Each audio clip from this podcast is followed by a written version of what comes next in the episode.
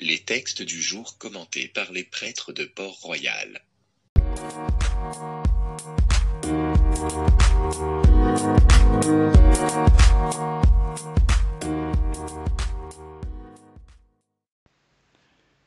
Évangile de Jésus-Christ selon Saint Jean, chapitre 15, verset 26 jusqu'au chapitre 16, verset 4.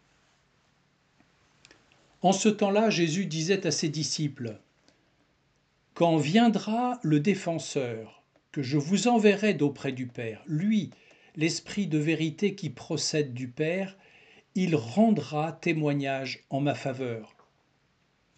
Et vous aussi, vous allez rendre témoignage car vous êtes avec moi depuis le commencement. Je vous parle ainsi pour que vous ne soyez pas scandalisés. On vous exclura des assemblées.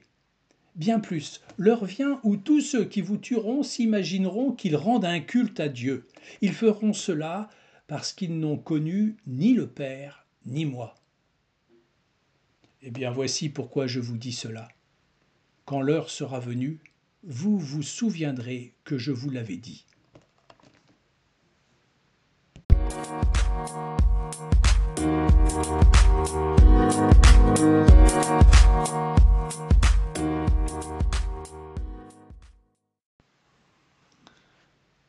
Quand viendra l'Esprit?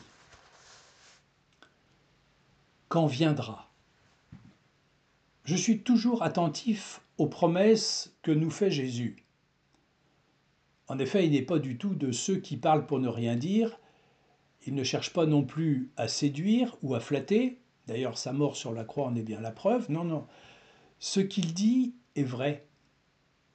Il est la parole de Dieu, une parole très souvent exigeante qui nous dérange, c'est vrai, qui nous pose question, mais aussi une parole qui nous remet debout, qui encourage, qui invite à la foi, qui fait renaître une parole qui est lumière sur notre route.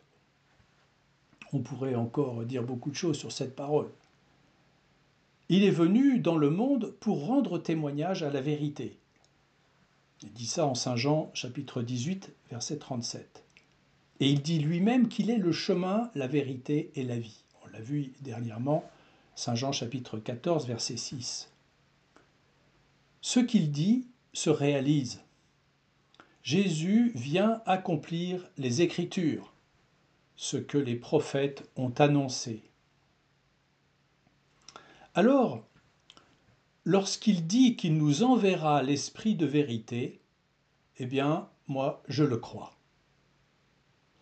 Parce que, comme Dieu, son Père, il a toujours fait ce qu'il disait. Il a pardonné les péchés, il a guéri les malades, il a chassé les esprits mauvais, il a apaisé la tempête. En tout cas, ceux qui ont vu ont témoigné. Et Jésus parle avec autorité. Je crois donc qu'il envoie son esprit pour renouveler la face de la terre. Un esprit qui donne les mots de la prière, des mots aussi pour témoigner de sa foi et de son espérance, pour que les hommes sachent qu'il est l'envoyé du Père un esprit qui donne de comprendre qui est Dieu. Qui est Dieu pour nous aimer ainsi Jésus a donné sa vie par amour pour nous. Retourné auprès de son Père, il a encore le souci de nous. Il ne veut pas nous laisser seuls ou orphelins. Alors, il nous donne son esprit. Il nous l'a promis, je le crois. Cet esprit, dit-il, demeure auprès de nous, et il sera en nous.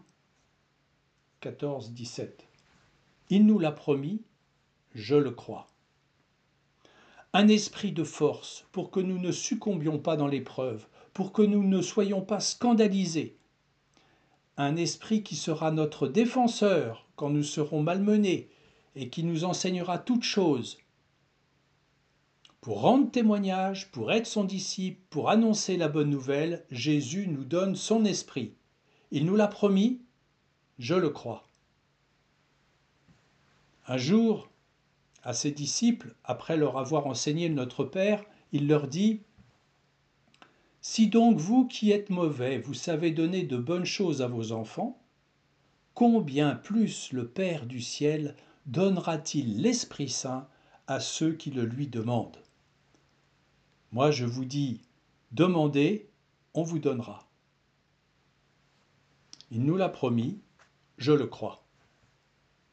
Demandons l'Esprit Saint, demandons-le dans la foi. Amen.